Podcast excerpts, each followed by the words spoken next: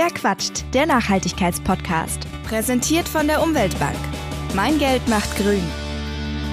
Hallo und herzlich willkommen zu dieser Folge Verquatscht, die zumindest terminlich etwas aus der Reihe tanzt. Aber ich fand das Thema so wichtig, dass ich das unbedingt zeitnah mit euch teilen wollte. Denn es geht um Desinformation. Genauer gesagt um Desinformation zum Klimawandel. Immer wieder laufen einem ja vermeintlich seriöse Studien über den Weg, die dem, was der Großteil der Wissenschaftler sagt, aber widersprechen. Eine Recherche von korrektiv.org und Frontal21 hat jetzt gezeigt, dass das System hat. Wie die Klimawandelleugner-Szene aussieht, darüber spreche ich jetzt mit Katharina Huth. Sie hat die Geschichte gemeinsam mit John Peters für korrektiv.org recherchiert. Das ist ein gemeinnütziges Recherchebüro, das unter anderem dafür bekannt geworden ist, dass sie 2018 ein europäisches Steuerbetrugsnetzwerk rund um die bekannten Cum-Ex-Files aufgedeckt haben. Echte Profis also. Und damit wünsche ich euch jetzt ganz viel Spaß beim Zuhören. Hallo Katharina. Hallo, vielen Dank für die Einladung. Ich habe es ja gerade schon gesagt, äh, du hast zur Klimawandelleugner-Szene recherchiert. Bevor wir jetzt über das Ergebnis der Recherche sprechen, würde mich aber erstmal interessieren, wie die Fragestellung quasi angegangen wurde. Also wo fing diese Geschichte an? Korrektiv hat eine Faktencheck-Redaktion, ähm, die überprüft mögliche Falschmeldungen im, in den sozialen Medien und veröffentlicht dann dazu Faktenchecks. Und da ist im vergangenen Jahr eben aufgefallen, dass sich die Falschmeldungen zu Klimathemen häufen, die dann eben oft auf EIKE als Quelle verweisen. Und äh, EIKE, das steht für Europäisches Institut für Klima und Energie. Das ist allerdings nicht, wie man vermuten könnte, ein Institut, sondern eben ein privater Verein von Menschen, ähm, die Zweifel am menschengemachten Klimawandel haben. Und wir wollten eben wissen, was sind das eigentlich für Leute? Ähm, wer steckt da so dahinter? Was ist das für eine Szene? Wie organisiert sie sich? Wie finanziert sie sich? Und ja, darum äh, haben wir uns entschlossen, äh, mein Kollege Jean und ich, auf die EIGE-Konferenz zu gehen. Nur ist es so, dass da ja Journalisten alles andere als gerne gesehen sind. Äh, darum sind wir undercover in die Szene eingetaucht und haben da sehr spannende Einblicke erhalten. Und was ihr herausgefunden habt, ist ja so eine zentrale Erkenntnis, dass dieses Epizentrum dieser Szene sozusagen das äh, Heartland-Institut mit äh, Sitz in den USA ist. Was ist das denn für ein Institut? Das Heartland Institute ist eine Lobbyorganisation beziehungsweise ein sogenannter Think Tank, den es seit den 1980er Jahren gibt. Im Kern geht es dem Heartland Institute eben um eine Beeinflussung von politischen Entscheidungsträgern, äh, der Presse und der breiten Öffentlichkeit im Sinne der Industrie. Und finanziert wurde das Heartland-Institut in der Vergangenheit nachweislich von, äh, ja, ich sag mal, offensichtlich nicht sozialökologisch nachhaltigen Industrien, sondern zum Beispiel von dem US-Mineralölkonzern ExxonMobil oder auch dem US-Kohleunternehmen Murray Energy. Und inwiefern ist dieses Institut jetzt mit Eike verbunden? Eike und dem Heartland Institut ist natürlich gemein, dass beide versuchen, systematisch Zweifel am menschengemachten Klimawandel zu säen. Ähm, das Heartland Institut hat auch den Eike-Verein schon finanziell unterstützt. Das hat auch James Taylor, das ist der Präsident vom Heartland Institut, ähm, auch schon bestätigt öffentlich. Und es gibt auch zum Teil einen personellen Austausch. Also so steht zum Beispiel Holger Thus, das ist der Präsident und der Gründer von Eike, auch auf der Webseite vom Heartland Institut. Und ähm, die Mitglieder von beiden Organisationen tauchen eben auch auf den Konferenzen voneinander auf. So haben wir eben James Taylor, den ich gerade erwähnt habe, ähm, auf der Eike-Konferenz äh, in München im November letzten Jahres kennengelernt. Okay, das heißt, James Taylor ist da so eine ganz zentrale Figur, die eben in beiden äh, Institutionen sozusagen eine wichtige Rolle spielt. Was ist das denn für ein Typ? Taylor ist ein wahnsinnig eloquenter und freundlicher Mann mit ähm, starkem US-amerikanischen Akzent. Ähm, er hat so zurückgegelte schwarze Haare, breites Grinsen, strahlend weißes äh, Hemd. Ähm, ja, er ist Berufslobbyist und Businessmann durch und durch. Anders kann man es gar nicht sagen. Uns ist er aufgefallen auf der Eike-Konferenz bei seinem Talk zum Thema Umgang mit dem Klimaalarmismus in den USA. Das fand ich ganz interessant, dass eben auf den Konferenzen die Menschen, die wir so getroffen haben, von sich selbst immer als Klimarealisten gesprochen haben und von anderen als Klimaalarmisten. Du hast gerade schon gesagt, Journalisten waren eigentlich nicht erwünscht. Ähm, ihr seid undercover dorthin gegangen. Als was habt ihr euch denn ausgegeben? Die Cover-Story von meinem Kollegen Jean Peters und mir war, dass wir als PR-Berater für eine Berliner Kommunikationsagentur tätig sind und dort eben Kunden aus der deutschen Automobilindustrie betreuen. Und damit das Ganze auch einigermaßen glaubwürdig ist, haben wir uns eben eine Webseite für diese Agentur, die wir dann Phaedros genannt, genannt haben, erstellt. Wir haben LinkedIn-Profile für uns erstellt, ähm, Zweithandys besorgt und eben auch Visitenkarten gedruckt. Und damit wir dann vor Ort ähm, ja mit den Leuten von Eiko oder auch dem Heartland Institut wie eben Taylor überhaupt ins Gespräch kommen, haben wir uns überlegt, ähm, dass wir sagen, unser Kunde aus der deutschen Automobilindustrie würde eben gerne eine halbe Million Euro in die Szene investieren. Und James Taylor hat ja auch sozusagen angebissen, wenn man das so sagen kann. Er hat euch ja im Vier-Augen-Gespräch auch ein, nennen wir es mal, äh, interessantes Angebot unterbreitet. Wie sah das denn aus? Taylor hat uns auf unserer Undercover-Recherche zunächst mündlich als auch später schriftlich angeboten, für die richtige Spendensumme uns mit Publikationen und Einschätzungen von vermeintlichen Experten und Wissenschaftlern zu versorgen, die sich in unserem Sinne, also laut unserer Coverstory zugunsten der deutschen Automobilindustrie äußern. Also dazu, wie gering die gesundheitlichen Auswirkungen von Dieselmotoren sind und auch von Kohlekraftwerken. Außerdem hat er uns angeboten, dass eine deutsche YouTuberin, die da gerade unter Vertrag genommen wurde von dem Heartland Institute, äh, Videos in unserem Sinne machen könnte und auf die Auswirkungen von überzogenen Umweltvorschriften aufmerksam machen kann. Er hat uns außerdem erklärt, wie wir Spenden verschleiern könnten. Das war ganz interessant. Wir, äh, es ist ja in den USA so, dass ähm, Vereine und Organisationen Spenden grundsätzlich öffentlich machen müssen. Das ist in Deutschland anders. Darum weiß man zum Beispiel auch nicht, wer an den Eike-Verein spendet. Ähm, und dann gibt es die Organisation Donors Trust in den USA.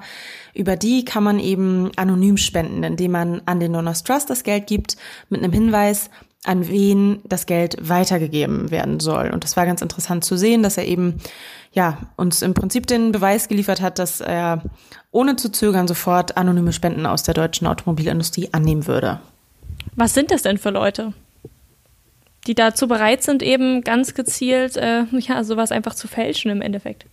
Nun, in diesem Fall waren das drei Personen. Einmal Peter Ferreira, ein Ökonom, dann ein Biostatistiker namens Malloy und ein Arzt namens John Dunn. Das waren alles ja Inhouse-Experten, sag ich mal, eben angestellt vom Heartland-Institut, also Mitarbeiter vor Ort. Okay, das heißt im Endeffekt, das Heartland-Institut hat quasi ein äh, Portfolio an studierten Experten, die sich aber schmieren lassen. So funktioniert dann die Desinformation und dann streuen die das gezielt über ihre Kanäle eben nach außen. Oder wie geht's dann weiter? Ganz genau. Das Heartland gibt eben monatlich Publikationen raus und versendet diese an Policymakers, wie Taylor uns erzählt hat.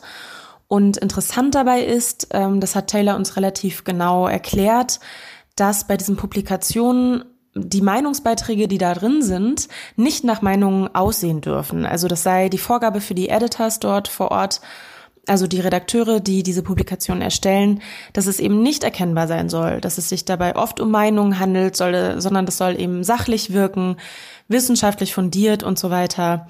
Und äh, er sagte, das solle so wirken und aussehen wie von so linken Magazinen, wie zum Beispiel der New York Times. Das waren so seine Worte. Ähm, das ist ganz interessant. Das ist eben ganz klar eine Methode der Desinformation. Okay, das heißt, das Hotline-Institut äh, übt wirklich großen Einfluss aus. Kann man das jetzt sozusagen eins zu eins auf den Eike-Verein eigentlich in Deutschland übertragen? Eike ist bei weitem nicht so professionell wie das Heartland Institut. Heartland macht das ja hauptberuflich. Eike ist eher ein Zusammenschluss von Privatpersonen mit ähnlicher Ideologie, mit ähnlichen Ansichten. Das Gefährliche ist eben die Verbindung von Eike bis in den Bundestag über die AfD. Die AfD lädt nämlich regelmäßig Personen aus dem Eike-Verein ein, um zum Beispiel im Bundestag als ja, vermeintlicher Experte zu sprechen, wie zum Beispiel den Professor Lüdecke. Das ist der Pressesprecher von Eike und der erzählt dann eben im Bundestag, dass es den menschengemachten Klimawandel ja gar nicht gäbe. Und so finden solche Thesen, wie sie Hartland vertritt, eben über Eike und die AfD auch auf deutschen politischen Bühnen statt. Und die AfD und Eike sind auch personell zum Teil verbunden, zum Beispiel über Michael Limburg, das ist der Vizepräsident von Eike. Und er ist auch selbst AfD-Mitglied und ist Mitarbeiter im Büro von Carsten Hilse, der eben AfD-Bundestagsabgeordneter ist. Hm. Und Eike veröffentlicht dann eben auch, nehme ich jetzt mal an, gezielt eben falsche Publikationen, die aber einen wissenschaftlichen Anschein machen, um eben glaubwürdig rüberzukommen, oder? Ganz genau. Eike veröffentlicht sehr regelmäßig auf der Webseite und da gibt es eben verschiedene Autorinnen und Autoren, die sich meist zu Klimathemen äußern. Ja. Das heißt, was würdest du denn sagen? Welche Lehre müssen wir aus eurem äh, Rechercheergebnis ziehen? Nun, wir befinden uns nach wie vor in der Klimakrise und das ist nach wie vor wahnsinnig bedrohlich für unser aller Lebensgrundlage und vor allem für die Ärmsten in dieser Welt. Wir haben in dieser Recherche eben mit denen gesprochen, die Zweifel säen in der Politik und der Bevölkerung. Und zwar daran, dass dringend wirksame Klimaschutzpolitik betrieben werden muss.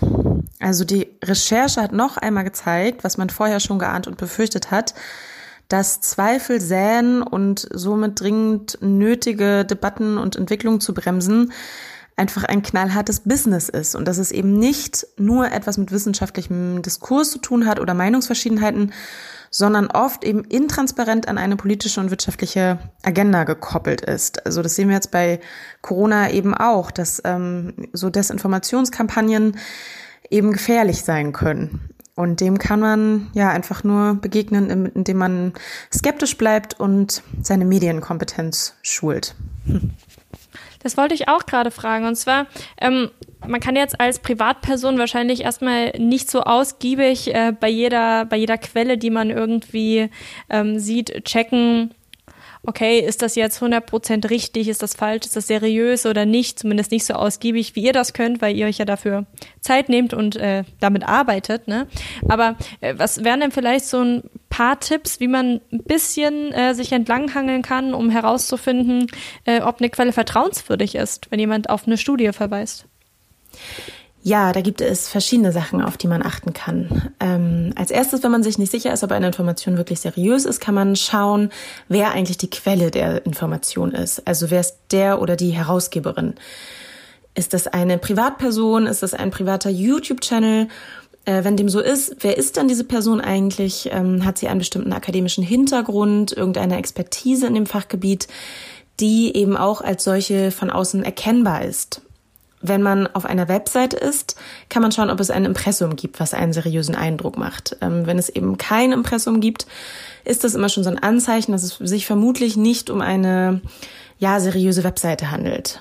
Und man kann auch schauen auf Seiten, wo regelmäßig veröffentlicht wird, ähm, ob die Beiträge und die Themen auch regelmäßig aktualisiert werden. Also werden Fehler als solche gekennzeichnet, werden sie berichtigt. Ähm, man kann so, ja, meistens ist es so unterm Text äh, eine Anmerkung der Redaktion, wo irgendwie gesagt wird, was ähm, im Beitrag ähm, aktualisiert wurde. Man kann schauen, ob Werbung als solche gekennzeichnet wird. Ähm, und man kann auch schauen, wie die Überschriften gewählt sind. Also sind sie reißerisch, ähm, sagen sie vielleicht etwas ganz anderes aus als der Inhalt des Textes. Also gründlich lesen ist immer ein guter Tipp und auch zu schauen, ob die Zitate oder auch Aussagen zusammenhangslos dargestellt werden.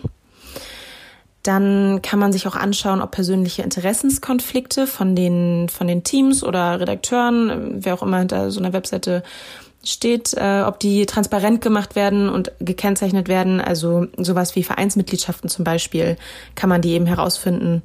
Ähm, dann gilt immer das Mehrquellenprinzip. Also wenn ich irgendeine Information irgendwo finde, ähm, bevor ich davon ausgehe, dass sie stimmt, vielleicht einfach mal in eine Suchmaschine eingeben, schauen, ob das irgendwo anders in äh, seriösen Medien auch schon ähm, aufgenommen wurde und verbreitet wurde. Das ist immer ein guter Tipp. Und im Zweifel würde ich sagen, die Information erstmal nicht teilen. Erstmal abwarten, schauen, ob man sie woanders noch findet ähm, ja, also Fake News und so gezielte Desinformation, das lebt nun mal davon, dass ähm, ja, es, sie eine Emotion auslösen, eine Reaktion und dass sie dann viel und schnell geteilt werden. Also wir haben da alle auch eine Verantwortung. Und wer sich da mehr mit beschäftigen möchte, der kann gerne den äh, mal bei der Reporterfabrik von Korrektiv vorbeischauen. Da gibt es einen Workshop ähm, Falschmeldungen erkennen von Tanja Röttger. Das ist die Leiterin von dem Korrektiv Faktencheck Team. Hm. Wie funktioniert das denn als Laie sozusagen, wenn man, also ich habe ja auch bei euch gelesen, dass man sozusagen sogar äh, einen Princeton-Professor irgendwie kaufen kann, wie das bei Greenpeace passiert ist. Ähm, kann ich da überhaupt dann noch irgendwie herausfinden, ob das echt oder unecht ist, was er da schreibt? Nun, das ist schwierig. Das ist eben das Problem mit Lobbyismus und auch Korruption, dass eben nicht einfach nachzuvollziehen ist und eben nicht transparent ist, wer auf wen wie Einfluss nimmt. Ist auf jeden Fall ein guter Hinweis. Mich würde jetzt zuletzt noch interessieren, wie es eigentlich war, ähm, nachdem ihr euren Beitrag sozusagen veröffentlicht habt. Äh, Gab es da irgendwie Reaktionen aus der Szene? Die Recherche wurde von vielen Medien aufgegriffen, nicht nur von der deutschen Presse, sondern auch international, zum Beispiel von der Washington Post, der New York Times und es gab dann auch noch mehr Recherchen zu dem Thema von der Huffington Post. Und ja, zu den Reaktionen aus der Szene direkt. Also von äh, Eike gab es einen Blogbeitrag auf ihrer Webseite kurz nach unserer Veröffentlichung. Ähm, ja, da wurde sich so ein bisschen aufgeregt über die Art der Recherche. Es wurde auch aus einer E-Mail von Taylor an den Eike-Verein zitiert, der auch äh, meinte, das sei nicht so wirklich richtig dargestellt worden. Ähm, es war allerdings so, dass wir natürlich Taylor mit unseren ähm, Rechercheergebnissen konfrontiert haben vor unserer Veröffentlichung. Also er hatte circa eine Woche Zeit gehabt, dazu Stellung zu nehmen und äh, Dinge gerade zu rücken. Er hat sich nie bei uns gemeldet. Und die deutsche YouTuberin, um die gab es dann noch viel Trubel in der Presse. Die hat sich eben auch nie bei uns gemeldet und auf unsere Konfrontation reagiert. Ähm, sie hat aber auf ihrem YouTube-Kanal äh, in einem YouTube-Video gesagt, dass sie auf ihr Gehalt des Instituts verzichtet. Also sie ist sozusagen von ihrem Job bei dem Institut zurückgetreten. Und in den Wochen nach der Veröffentlichung, wobei man das nie so wirklich in einen kausalen Zusammenhang bringen kann, das ist einfach so vom Zeitverlauf, wie ich finde, interessant, gab es eben mehrere Kündigungen beim Heartland-Institut und ehemalige Mitarbeiter machten auch anonyme Aussagen in amerikanischen Medienhäusern. Hm. Okay, also doch ein sehr, sehr systematisches Vorgehen. Vielen, vielen Dank, dass du uns davon erzählt hast. Vielen Dank. Kann mein Geld die Welt verbessern? Aber natürlich, indem du dein Geld bei der Umweltbank anlegst. Dort werden mit jedem angelegten Euro nachhaltige Projekte finanziert, vom ökologisch gebauten Kindergarten bis zur Solaranlage. Macht die Welt grüner bei der Umweltbank. Das war's bei Verquatscht. Mehr Informationen zu den GesprächspartnerInnen findet ihr in der Beschreibung dieser Folge. Falls es euch gefallen hat, würde ich mich sehr freuen, wenn ihr eine Bewertung hinterlasst oder euren Freunden von dem Podcast erzählt und damit hoffentlich bis zum nächsten Mal. Verquatscht, der Nachhaltigkeitspodcast. Präsentiert von der Umweltbank. Mein Geld macht grün.